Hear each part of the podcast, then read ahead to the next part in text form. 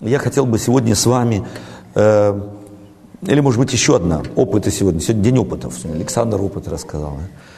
Мне на, сегодня буквально, на, сегодня, на неделе позвонила молодая женщина, с которой я тоже так занимаюсь, готовлю ее к крещению, вот уже добрых несколько месяцев, очень заинтересованная, очень искренняя, у нее масса вопросов, с которыми она справиться не может – Э, в личной жизни, в государственной жизни, там, где она живет, масса процессов. Училась она, училась на э, психотерапевта, именно в, связанного с детьми, детской, детский психолог, психотерапевт очень неплохо сдала экзамены. Э, и казалось, перспектива какая? Вот только начинай, работай, все, она сдала экзамены, позвон, пишет мне постоянно, всякий экзамен пишет мне, сдала не очень хорошо, там на тройку, а это сдала на единицу, там на двойку. Чувствуется, как она делится успехами в жизни, радуется и хочет кому-то рассказать.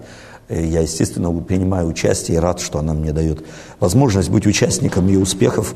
Ну и вместе с тем, конечно же, приходится с людьми нести и поражение, нести и трудную часть жизни. Она мне вот звонит, и, то есть написала мейл, у меня плохо все сложилось. Я получила диплом, я думала, что там, где делала практику, буду работать, но мне там отказали. И мне нужно было зарегистрироваться на бирже труда. Я пошла туда, чтобы получать безработные. А мне сказали, безработные вы не имеете права получать безработные. Почему? Да потому что вы никогда у нас не регистрировались. Она говорит, а я и не знала, что там надо когда-то, где-то зарегистрироваться. Мне сказали, идите туда, на Хардсфир. Все знают, что это такое. То есть тот минимум какой-то, да, минимальная корзина. Она пришла туда, а там ей говорят, вам не положено. Как? Вы где регистрировались? Вас здесь у нас нет. И она говорит, вот я вешу и теперь не знаю, за что я буду за квартиру платить, автомобиль у меня и так далее. То есть у меня источников существования нет. Скажи мне, пастор Вендель, какой текст Библии мне сейчас прочитать, чтобы мне в депрессию не свалиться? Вот дала мне задание на полдня. Я листал Библию. И, между прочим, другим, и этот текст, который сейчас буду читать с вами, посоветовал ей прочитать. Два дня позже она говорит, я теперь всегда буду читать эти два отрывка, если мне будет плохо. А знаете что? Меня пригласили на работу. С понедельника я выхожу. Иногда Бог вот так ведет. Она была в полном шоке, она была на грани депрессии. Она не знала, что делать. Читаем текст. Евангелие от Матфея, 14 глава, с 22 стиха. И тот час, понудил Иисус учеников своих войти в лодку и отправиться прежде Него на другую сторону, пока Он отпустит народ. И отпустив народ, Он взошел на гору помолиться наедине. И вечером оставался там один – а лодка была уже на середине моря, и ее било волнами, потому что ветер был противный. В четвертую же стражу ночи пошел Иисус к ним, идя по морю. И ученики, увидевшие его, идущего по морю, встревожились и говорили, это призрак. И от страха вскричали – но Иисус тотчас заговорил с ними и сказал, ободритесь, это я, не бойтесь. Петр сказал ему в ответ, Господи, если это Ты, повели мне прийти к Тебе по воде. Он же сказал, иди. И выжат из лодки, Петр пошел по воде, чтобы подойти к Иисусу. Но, видя сильный ветер, испугался, иначе втонуть, закричал, Господи, спаси меня. Иисус тотчас простер руку, поддержал его и говорит ему, маловерный, зачем ты усомнился? И когда вошли они в лодку, ветер утих. Бывшие же в лодке подошли, поклонились ему и сказали, истина, ты Сын Божий.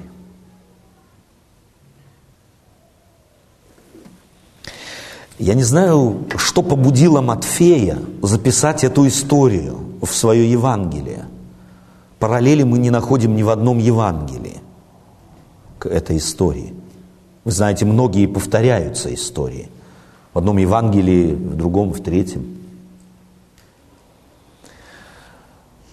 Эта история знаменательна тем, что Матфей фиксирует ее и говорит а, или помещает ее, помещает ее в совершенно определенном месте в своем Евангелии.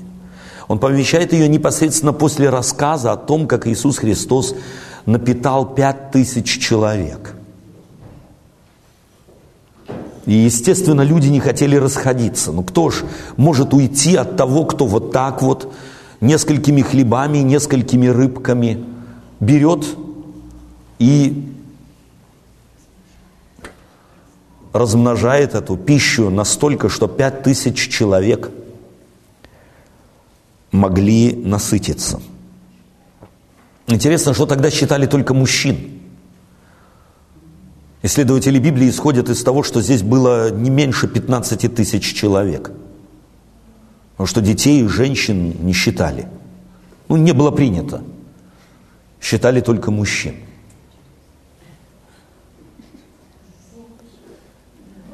И после этого плохо считали, да, плохо считали. У них математики не было, это мы знаем. И после этого люди зацепились за Иисуса, за учеников. Некоторые богословы предполагают, э, что здесь Иисус Христос заметил некое движение, связанное с заговором. Надо Иисуса воцарить. Зачем нам Ирод, зачем нам тот, зачем нам другой? Вот царь, вот царь. Сразу ни безработицы не будет, болезней не будет, кушать что будет вдоволь, что нам еще надо? Ну что нам, бедным, надо? Вот воцарим, и все. И что ученики тоже уже были вовлечены в этот процесс. Поэтому Иисус Христос командным образом говорит, так, в лодку и на ту сторону отправляйтесь. Чтобы они не сошли с ума. Потому что можно сойти от чуда с ума. Можно потерять ориентир. Можно потерять здравый смысл. Не руководствоваться реальностью, а руководствоваться некой в данный момент возникшей фантазией. Иисус Христос говорит, говорит здесь, э, Матфей подчеркивает, что Он понудил их, заставил – мы бы по-русски сегодня сказали, принудил, они не хотели, все было дивно. Ну куда, зачем? Давай здесь мы сейчас шалаши понаставим, мы объявим независимость Украины, э, нет, не Украины, нашу независимость ни от кого, и будем с тобой. И пусть нас окружают войска и так далее, то да ты из хлеба, то есть из камня хлебушки сделаешь нам, и печь не надо, ничего не надо, рай на земле. Ну что, еще нужно кого-то здесь нам ждать? Надо шанс не упускать. Надо сразу брать его за рога и воплощать в жизнь. Такие мы люди. Мы можем на самом деле от чуда Господнего спятить в полном смысле слова. И я думаю, что это один из ответов на вопрос, который часто люди задают, почему сегодня нет чудес. Да мы просто спятили бы, если бы Господь делал чудеса в ключе, какие Он делал тогда. Мы однозначно потеряли бы ориентир. Посмотрите на людей, сориентированных на чудеса. Ты смотришь на них и думаешь, им всем к врачу надо. И тотчас понудил Иисус учеников своих в лодку и отправил прежде его на другую сторону, пока он отпустит народ. И как только они отправляются, повествует Матфей, как бы между прочим, что Иисус Христос, отпустив народ, как-то Он их там уговорил, что-то Он им сказал, я не знаю. Во всяком случае, они с Ним согласились. У Него был дар слова, дар убеждать людей. И разошлись потихоньку. Иисус, оставшись один, отправляется на гору молиться. В Библии всегда еще море было символом народов – я не хочу ни в коем случае аллегорически здесь трактовать море, буквальное Галилейское море. Но лодка в христианской истории церкви всегда еще была символом церкви. Интересно, что если смотреть, так сказать, э, наследие церкви, тысячелетнее наследие церкви, то очень часто лодка сравнивалась с церковью Христовой, которую бьют волны народов, преследуя ее вот-вот-вот захлестнут какие-нибудь лжеучения, какие-нибудь лже э, христы, лжепророки, которые, так сказать, уведут этот корабль, э, церковь, э, и ее не будет. И это казалось людям очень часто так. Мне нравится, что кормчим лодки церкви в Библии является Бог, а не люди – это чудно. И этот символ здесь, он однозначно имеет, я думаю, что читавшие уже издревле эту историю, э, невольно тут же применяли ее к церкви. Потому что там в лодке была вся тогдашняя церковь. Больше не было. 12 апостолов, 12 членов церкви. Вся церковь была в этой лодке. И как только они двинулись с места, говорит Матфей, ветер стал противным. Дело в том, что здесь не было бури, здесь не было некоего, э, так сказать, э, природного катастрофического явления, просто ветер был противный. Нам, людям 21 века, постоянно передвигающимся в закрытых средствах передвижения, то ли в автомобиле, то ли в самолете, э, если на корабле, то он тоже закрыт, мы не знаем, что такое противный ветер. Мы это можем ощутить, когда пешком идем на велосипеде, или на лодке с веслами. Если кто-то на велосипеде ездит, я чаще, часто езжу на велосипеде для здоровья не потому, что нужно, а потому что, э, или не на чем, а потому что для здоровья делаю это. И скажу вам, против ветра ехать не очень веселое дело. Если кому-то приходилось против ветра идти, бывает иногда, в зависимости от того, какой ветер, то нужно буквально прилагать немало сил, если ветер против тебя –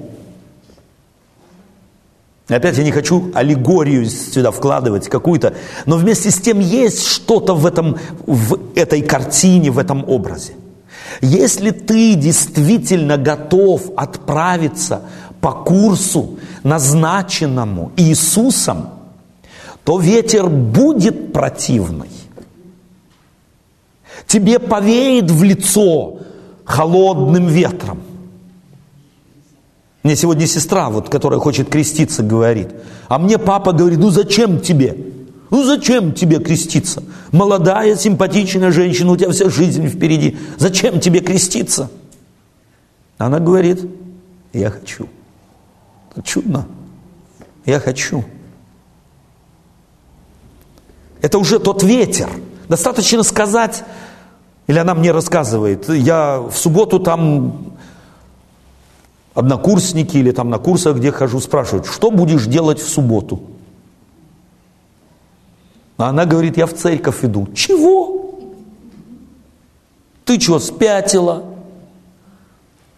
Мы хотим на танцы, пошли с нами туда, пошли с нами сюда, выпьем, резвимся, поиграем, по, повеселимся, расслабимся. Она говорит, а я хочу в церковь. И она говорит, меня высмеивают, а я хочу. Если ты в твоей жизни на самом деле, это парадоксально, хочешь руководствоваться принципами жизни, то над тобой начнут издеваться. Как только ты запустишь принципы жизни, забудешь их, то все как бы легко идет. Вот спрашиваю, много нужно ума, чтобы ничего не хотеть. Но сильно нужно напрягаться, чтобы весь уикенд провести в расслаблении, как называет это молодежь. Много? Нет, немного. И если ты не хочешь, чтобы ветер был противный, не имей никакой цели. Если кто-то не имеет никакой цели, то и не будет противного ветра. А еще лучше по ветру пуститься. Это тоже хорошо. Поэтому еще раз, если есть противный ветер, в каком бы ни было ключе, и простите, если я повторяю эти вещи, но я хочу, хочу их застолбить, в семье или в частной жизни, на работе, где бы то ни было, есть что-то, где тебе приходится мозги напрягать. Это Бог. Потому что мы, люди, склонны к тому, чтобы мозги отключать. И если все хорошо, и не надо думать, и не надо напрягаться, пошел на работу, зарплату получил, и еще и не маленькую, мозги-то напрягать, они атрофируются. Когда-то, как Александр сегодня очень, э, по моим представлениям, верно сказал, когда-то я начинаю думать, «Э, какой я хороший, какой я умный, какой я способный, как я хорошо выучился, какой у меня дивный диплом. За этим я, я, я обнаруживается шизофрения. Самая обыкновенная болезнь. К врачу никто не пойдет, потому что среди народа эта шизофрения не считается. Это считается естественная гордость тем, что я достиг. Мой дом, моя лодка, мой автомобиль, моя дача. Мое, мое, мое. Это все нормально. Бог здесь не играет никакой роли. И потому, зная эту нашу способность впадать вот в эту естественную шизофрению, Бог иногда, а может быть чаще, допускает в нашей жизни противный ветер. Потому что тогда наши шарики начинают шевелиться. Тогда мы начинаем спрашивать, тогда мы начинаем искать, тогда мы начинаем напрягаться. Тогда, простите, и молиться начинаем по-другому. Или я что-то неверно понял. В всяком случае, в моей жизни это так. Я да, молюсь, я да, читаю. Но я хочу сказать вам, как только ветер начинается противный, я и молюсь по-другому, и читаю по-другому. И на богослужение хожу по-другому. Наверное, нужно нам это, я не знаю. Было бы лучше, если бы этого не было, но мы в шизофрению тогда. Или как это? Бог знает, что Он делает с нами. Бог знает, от чего остерегает нас. И может быть иногда допускает на короткое время какой-то противный ветер, чтобы испытать нас. Помните, мы читали с вами сколько? Одну субботу тому назад – где Моисей советовал своим, своему народу. Вспомни 40 лет. Твоя одежда не ветшала, и ноги твои не пухли. Но он испытывал тебя. Чем? Зачем? Чтобы ты узнал сердце твое. И здесь Иисус Христос делает со своими учениками, своей первой церковью, насчитывавшей 12 человек, то же самое. Он отправляет их в путь. Смотрите, интересно, что пока все было нормально, и даже тогда, когда ветер стал противный, они об Иисусе Христе вспомнили. Это образная такая вещь, которую они здесь переживают. Она естественна для нас. Пока нас еще не заливает, пока, так сказать, караул кричать не надо вертолеты вызывать, мы сами с усами. Мы совсем справимся. Ко мне, как пастору за душеспасательной помощью, люди обращаются чаще всего с семейными проблемами тогда, когда уже надо крест ставить, хоронить. Я говорю, я реанимировать не умею. Интересоваться благополучием семьи, воспитанием детей и так далее нужно прежде, чем они появились, прежде чем семья создалась. А мы очень часто за помощью, когда обращаемся к специалистам, когда уже пожар надо тушить. Так и они здесь. Ветер противный, но мы и сами с усами. Иисус Христос намекает о себе. Он у них на радаре не был. Они его не видели, он им был не нужен. Появляется он на горизонте, они что думают? Призрак. Бу. Сейчас все хуже станет. Мало нам противного ветра, сейчас еще призраки будут нас здесь мучить. Так мы живем. Это настолько история, как будто вчера случившаяся, ей две тысячи лет с лишним. Но как типична эта история для людей, для верующих людей, да и не только для верующих людей, для церкви. Противный ветер. Но здесь есть еще одна важная вещь, которую не могу не отметить. Есть христиане, которые эту вещь поняли. Если я иду путем Христовым, то противного ветра не миновать.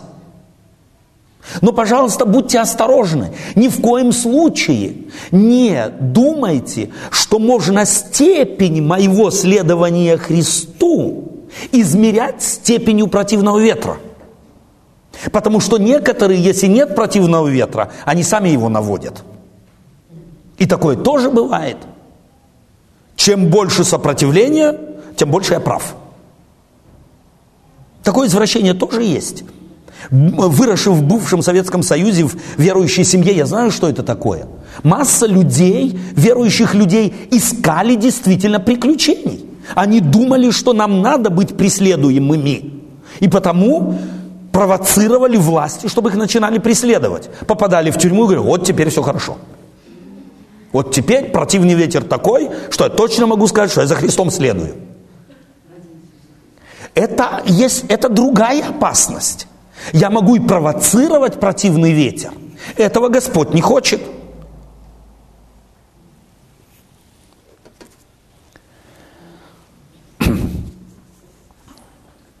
Итак, ученики имели цель, которую обозначил им Иисус Христос – они отправились э, к цели, обозначенной им Христом, и им навстречу был противный ветер. Иисус Христос идет им навстречу. Он помолился, он хочет помочь своим ученикам, он знает, что с ними происходит, и они в Иисусе Христе не узнают Христа. Простите, здесь я э, вспоминаю довольно распространеннившаяся в последнее э, время такая брошюра э, о побежденных проклятиях. Или как победить проклятие. Э, я уверен в том, что издатель и автор этой книги имели самое хорошее в виду.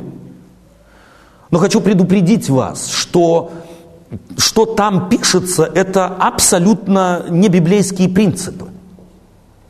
То есть человек явно не знает ни любви Христовой и не знает принципов Христовых, как Иисус Христос когда-то сказал фарисеям своего времени. Не знаете Писания и силы Божией. Почему я это говорю? Потому что когда Иисус Христос появился, когда Иисус Христос хочет помочь ученикам, то ученики, э, увидев в нем призрак, кричат, что это призрак. Иисус Христос их никоим образом не упрекает. Мне это нравится в Христе. И Он не мучает их ложным представлением о нем. Он не говорит себе, ну и пусть думают, что думают. Он тут же реагирует на их ложное интерпрета... ложную интерпретацию видимого, чем «не бойтесь, это я». Обратите внимание, что Иисус Христос на самом деле никогда, ни в коем случае, нигде, никак не старается нагнетать обстановку, какими бы праведными ни казались мотивы. Напротив, он сразу пытается обстановку разрядить. Они напуганные. С напуганным человеком можно делать что угодно. Но Христос не хочет – манипулировать. Мы можем и Библию извращать так, и манипулировать людьми, и привязать их к себе, или к ним самим. Чего Христос хочет? Он хочет, чтобы верующие были привязаны к Нему, и чтобы они Его видели в своей жизни. И Бог с нами, независимо от того, где мы когда-то были, где мы находимся, и что мы из себя представляем. Давайте мы запомним эту правду раз и навсегда. Не может нас ничто отлучить от любви Божией. И никакие манипуляции, нас, наши манипуляции, наши усилия не избавят нас от чего бы то ни было. Если Христос не избавил, не избавим мы себя. Ни молитвами, не тем, что будем рыться в наших грехах, не тем, что будем вспоминать, где мы были, кому ходили, кому кланялись или не кланялись. Забудьте все. Глядите на Иисуса. Идите Его курсом. Мне на днях рассказали эту печальную историю, что прочитав в одной церкви эту книгу, женщина попала в психушку потому что не выдержала это, этого натиска воспоминания своего прошлого. Как только она начала эту книгу читать и по следам этой книги идти, по ее рекомендациям, ей нужно было вспомнить всех бабок и всех колдунов, у которых она была, и она поняла и свихнулась. Столько страху навела, что в психушку попала. Божий путь. И пусть Господь убережет вас от ложного Евангелия. Пусть Господь убережет вас от даже намека на то, что мы какими-то нашими манипуляциями, исследованием нашей жизни и написанием каких-то записок, составлением списка наших грехов и наших спотыканий там и здесь могли бы как-то улучшить нашу духовную жизнь. Это не в наших руках. Это в руках Божьих. И если ты крестился, если ты в лодку Господню вошел, то Господь тебя спасет. И здесь мы подошли к другому следующему шагу, следующему эпизоду этой истории. Как только Иисус Христос объявил себя, что это Он, Петр говорит, если это ты, то я хочу идти к тебе. А Иисус, иди. И тот через борт. Как по асфальту. Сделал несколько шагов. И я могу себе представить, как у него в голове, какой я магистр, какой я доктор – Никто не решился, я один. Голова вскружилась, что просто некуда. Он увидел, какой он великий. По воде ходит Христос и Он. Мы равны.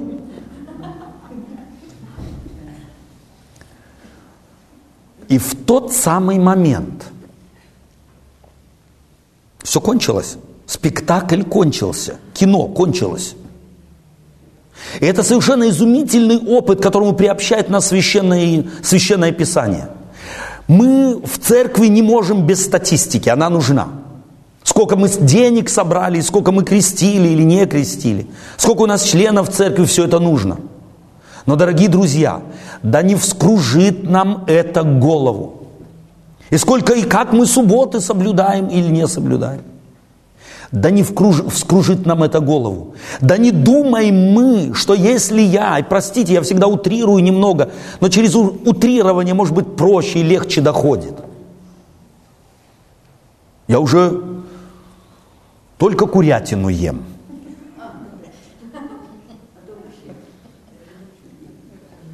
И наметил, через год буду уже вегетарианцем. А кто-то говорит, ничего себе, я уже веганец. И голова начинает кружиться. Мы кажемся себе такими магистрами. Мы кажемся себе такими великими. И в этот самый момент, в этот самый момент мы уже давно тонем. Там это букв, было буквальное событие с Петром. Он буквально захлебываться начал. Дело в том, что духовное захлебывание не сразу замечается. И поэтому давайте мы не забудем, чего бы мы ни достигли, как бы ни хорошо нам ни жилось, что бы ни удалось в жизни, это не наша заслуга. Ну не дал бы Бог нам жизнь, ну не выросли бы мы, ну не организовал бы общество, в котором мы живем так, что в нем есть школы, университеты. Ну что бы мы из себя представляли? Знаете что?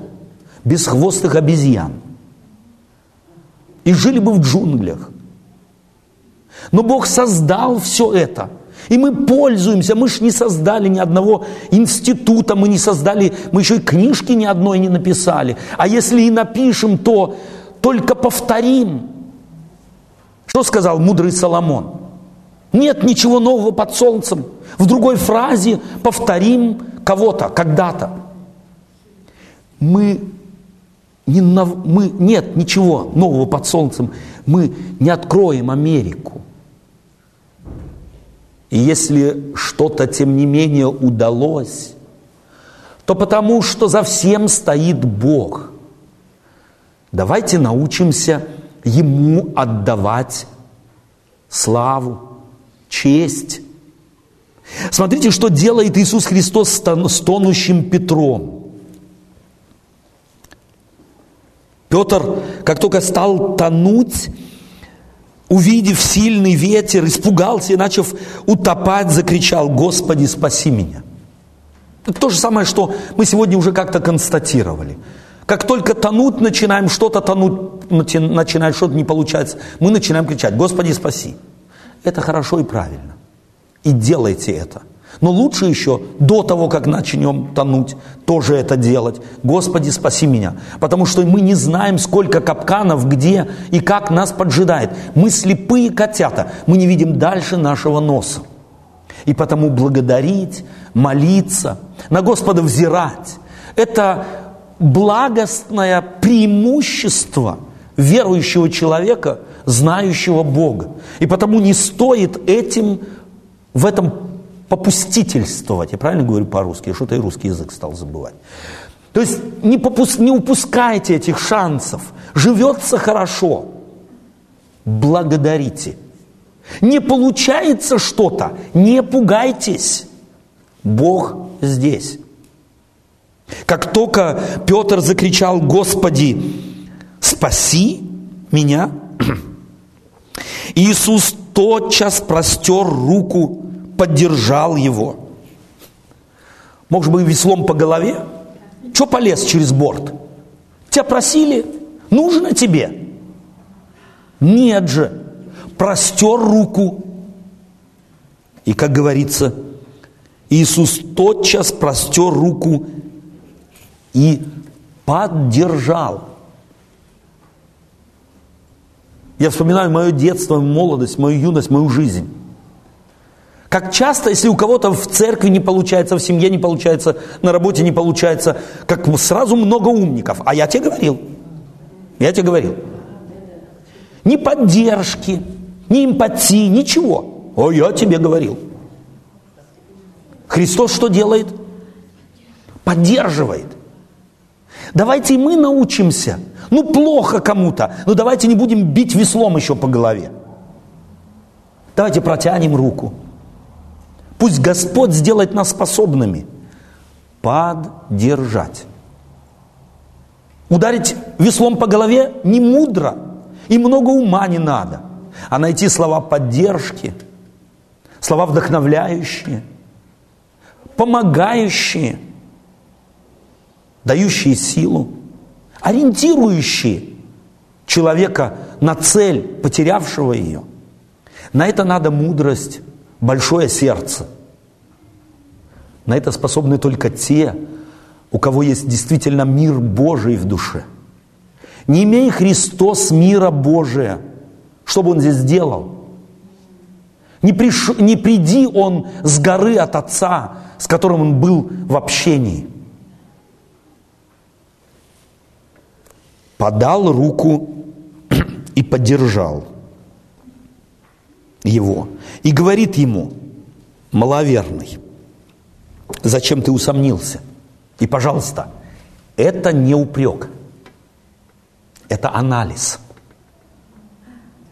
Это указание на то, над чем бы Петр после этого опыта должен бы задуматься.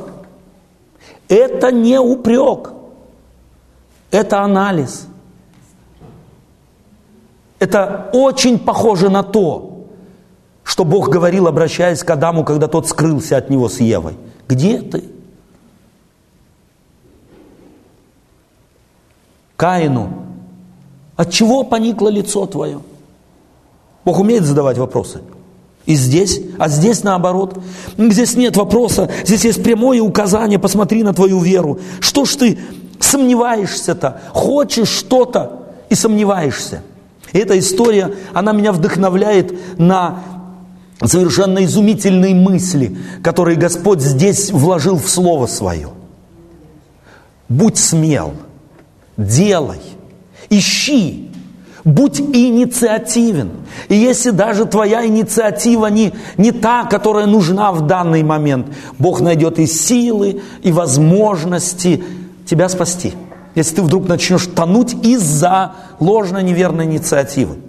Потому что лучше ложная инициатива, чем абсолютная безинициативность.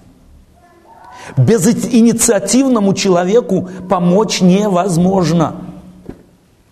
Это Иисус Христос застолбил еще сколько тысяч лет тому назад, столетий тому назад, когда Моисей стоял у моря с кучей рабов – и фараон за ними гонится. Гора справа, гора слева, и он вопиет к Богу и говорит, что мне делать. А Бог что ему говорит? Прояви инициативу. Иди в воду. Он говорит, ну что за инициатива в воду идти? А ты иди, ну какую-то инициативу прояви, идти с этой толпой фараону навстречу. Есть смысл? Нет. В горы с ними лезть есть смысл? Нет. В другую гору тоже нет. Вода вроде как, вот иди. Прояви инициативу. Не стой, не топчись на месте. И если инициатива твоя не та, которую Бог предусмотрел, что думаешь, у него нет возможностей, методов и способов тебя из этого тупика вывести? И поэтому еще раз, Бог хочет вдохновить через этот опыт нас на инициативность. Потому что человеку безинициативному не помочь. Только человеку с инициативой можно помочь. Только когда есть у кого-то идея, можно сказать, а подумай об этом, подумай потом. А если он сидит, голова пуста, как барабан, что ему можно сказать? На что вдохновить?